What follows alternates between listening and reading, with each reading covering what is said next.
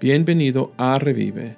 Espero que este episodio te dé a ti y tu iglesia las herramientas que tú necesitas para avanzar el Evangelio en tu iglesia y tu comunidad. La renovación de la iglesia es la implementación de estrategias para devolver a la vida a una iglesia que se ha estancado o está disminuyendo.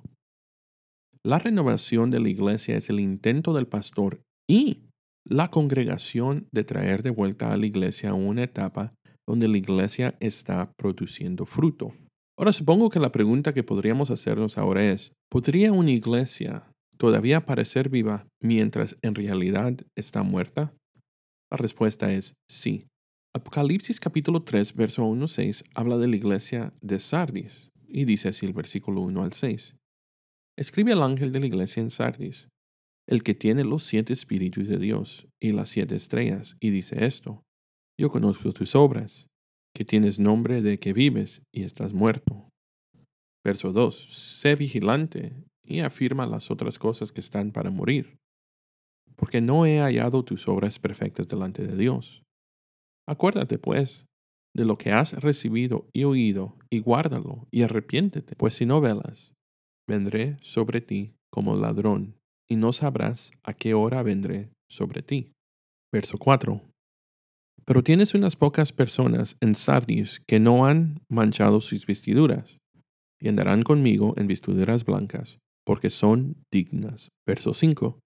El que venciere será vestido de vestiduras blancas, y no borraré su nombre del libro de la vida, y confesaré su nombre delante de mi Padre y delante de sus ángeles. El que tiene oído, Oiga lo que el Espíritu dice a las iglesias. Apocalipsis es la carta que Jesús le dictó a Juan para enviarla a las iglesias. Tenemos que entender que la reputación de la iglesia en Sardis y la realidad de la iglesia no era la misma. Tenían la reputación de ser una iglesia viva, pero en realidad la iglesia de Sardis estaba muerta. Entonces, ¿cómo se ve una reputación de vida, pero en realidad está muerta. Bueno, ¿alguna vez has visto una iglesia que tiene un calendario lleno? Lunes y martes es esto, y miércoles y jueves es aquello, viernes y sábado es otra cosa, a las seis de la mañana tres veces a la semana, y sin embargo, esa misma iglesia no ha visto una salvación en años. No ha bautizado a nadie durante muchos años. Ha visto visitantes, pero la mayoría o todos no regresan. Desde el exterior, la iglesia parece que tiene mucho que ofrecer, pero de adentro está muerta. Jesús instruyó a esta iglesia en Sardis. Mira el versículo 2. Sé valiente y afirma a las otras cosas que están para morir, porque no he hallado tus obras perfectas delante de Dios. La complacencia sigue siendo un enemigo poderoso que puede ganar un dominio absoluto sobre una iglesia. Adormece a los miembros de la iglesia en una satisfacción con la forma en que son las cosas. Y si una iglesia se niega a hacer los cambios necesarios a las actitudes y programas que han fallado, necesita prestar atención al mandato de Jesús de despertar y fortalecer lo que queda. Entonces, ¿cómo se ve una iglesia complaciente?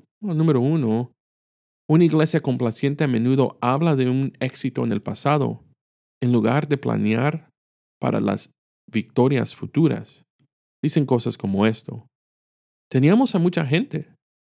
Una iglesia que vive constantemente en el pasado nunca tendrá el tiempo para vivir en el presente y definitivamente no tendrá el impulso para planificar para el futuro. Número dos, palabras de una iglesia complaciente pueden oírse como así. Nunca lo hemos hecho de esta manera antes. Y básicamente están diciendo que no lo hemos hecho y por lo tanto no lo haremos. Y sin embargo, no todo estaba perdido. Veamos otra vez el capítulo 3 de Apocalipsis, el verso 2. Dice, despiértate, sé valiente y fortalece lo que queda. Está a punto de morir. La adoración de muertos es totalmente similar a la adoración viva en su forma externa. A decir, que hay muchos cristianos en muchas iglesias que parecen ser vivos, pero en realidad están muertos. El verso 2 dice, sé valiente. Significa comenzar a prestar atención a su necesidad de salvación. Dejar de ser descuidados con la condición de su corazón ante Dios. Jesús dice a la iglesia de Sardis, afirma las otras cosas que están para morir. Fortalece lo que queda. Usualmente las iglesias en necesidad de renovación hacen lo opuesto. A veces vemos a las iglesias moribundas como una pérdida total, ¿no? Sin embargo, incluso las iglesias moribundas pueden tener algunas cosas que son buenas y solo deben fortalecer esas áreas. Pero lamentablemente la mayoría de las iglesias moribundas a menudo no ven lo bueno. Pero tristemente, lo que las hace malas iglesias, ellos lo ven como si eso es las cosas que los hacen grandes. Pero en realidad es lo que les está causando el declive y lo que realmente los convertiría en una gran iglesia, generalmente se descuida. En el verso 2 Jesús le dice que despierten, pero en el versículo 3 dice así, acuérdate, pues, de lo que has recibido y oído, y guárdalo, y arrepiéntete. Pues si no velas, vendré sobre ti como ladrón, y no sabrás a qué hora vendré sobre ti. Entonces, ¿qué significa eso?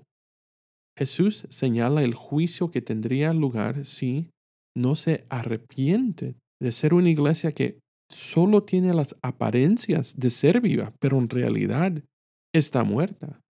Una iglesia muerta no se arrepiente, será disciplinada por Jesús mismo. Esta es una advertencia a los pastores, a los líderes y a los miembros de esa iglesia.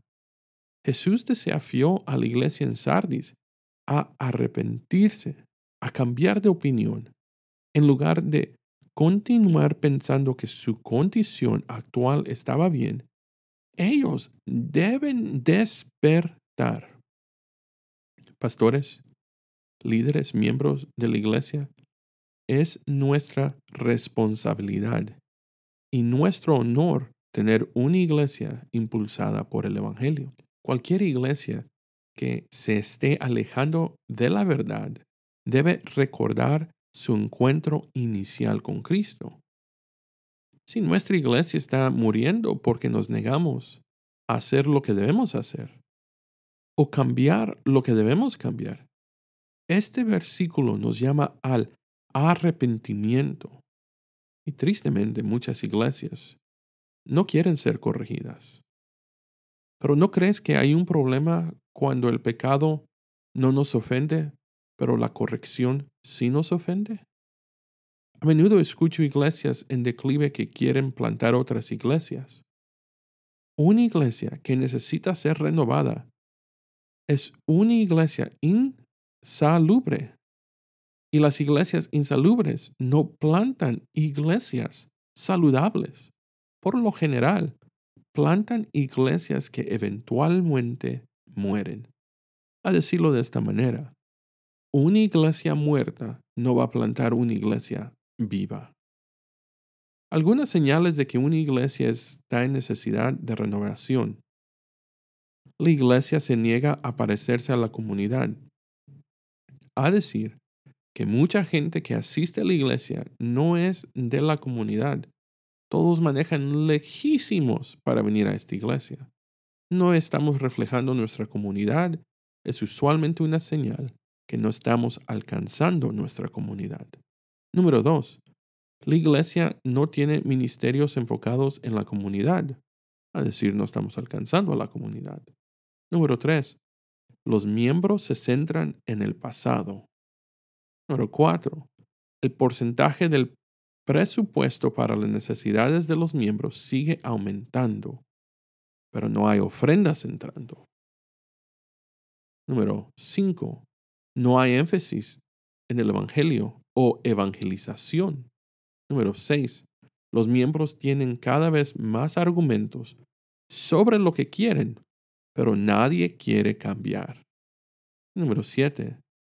La comunidad entre hermanos en una iglesia es algo hermoso de tener. Pero como iglesia, si nuestro enfoque no está en alcanzando a los perdidos y nuestro enfoque es solo interno, estamos en peligro. 8. Una iglesia que se preocupa solo en sus miembros es una iglesia que eventualmente dejará de cuidar a aquellos fuera de las paredes del edificio de la iglesia.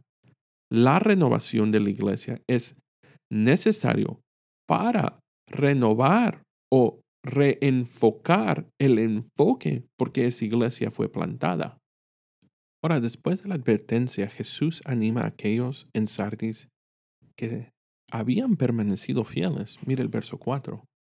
Pero tienes unas pocas personas en Sardis que no han manchado sus vestiduras y andarán conmigo en vestiduras blancas porque son dignas. En este versículo Jesús explica que unos pocos creyentes fieles en Sardis se habían mantenido puros, habían evitado la corrupción que impregnaba a la cultura. Ninguna mancha de inmoralidad o idolatría ensuciaba sus vidas. Ahora, ser digno es coincidir con algo. La profesión de fe en la boca coincide con la realidad de la fe en el corazón. A los fieles se les promete caminar con Jesús de blanco. El verso 5 dice, El que venciere será vestido de vestiduras blancas, y no borraré su nombre del libro de la vida, y confesaré su nombre delante de mi Padre y delante de sus ángeles. Mira tres cosas prometidas aquí. Número uno, Él les concederá vestiduras blancas. La ropa blanca que se da a los fieles representa no solo honor, sino también la pureza y la rectitud. Isaías capítulo 61, verso 10. En gran manera me gozaré en Jehová. Mi alma se alegrará en mi Dios, porque me vistió con vestiduras de salvación. Me rodeo de manto de justicia, como a novio me atavió y como a novia adorna con sus joyas. Segundo, Jesús promete que Él no borrará el nombre del creyente fiel del libro de la vida. El contexto y el enfoque aquí en Apocalipsis capítulo 3, verso 5, no son acerca de que uno pueda perder su salvación, sino en la seguridad de que uno está seguro en Cristo. En el texto griego es un fuerte doble negativo que significa no lo haré, nunca lo borraré. Tercero, Jesús asegura al creyente fiel que confesará su nombre ante su Padre y los ángeles. En una ceremonia pública en el cielo, Jesús reconocerá que estos conquistadores, vencedores, duraderos y fieles le pertenecen. Veremos el verso 6 aquí en Apocalipsis. El que tiene oído, oiga lo que el Espíritu dice a las iglesias. Este versículo llama a todos los oídos a prestar atención a los mensajes inspirados de Jesús a las iglesias a obedecer las instrucciones que contienen. La principal prioridad de una iglesia debe ser la obediencia a la palabra de Dios. Tristemente, hay iglesias que están más enfocados en su edificio, aún su pastor, aún programas específicos, tal vez más enfocado en las ofrendas, y no en la palabra de Dios. Y todo esto palidecen en comparación con una congregación que escucha y obedece la palabra de Dios. Gracias por acompañarme hoy.